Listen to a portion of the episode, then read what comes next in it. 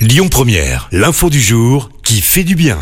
Et Christophe, il n'y a jamais eu autant de librairies créées que l'année dernière. 142, c'est le nombre de nouvelles librairies créées en France l'année dernière. C'est mieux que les 140 créées en 2021. Selon des chiffres publiés en début de semaine par le Centre national du livre, le solde net est de 115 librairies supplémentaires contre 112 en 2021. Le rythme de création de ces commerces s'est fortement accéléré par rapport à la fin des années 2010, où le CNL en recensait 60 à 80 par an. Les chiffres ont été publiés à l'occasion d'une opération de promotion de la lecture. Ça s'appelle le quart d'heure de lecture nationale, événement qui a lieu tous les ans le 10 mars. C'est donc demain.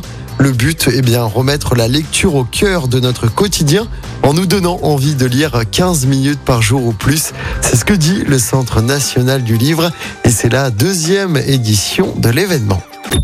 Écoutez votre radio Lyon Première en direct sur l'application Lyon Première, lyonpremière.fr et bien sûr à Lyon sur 90.2 FM et en DAB+.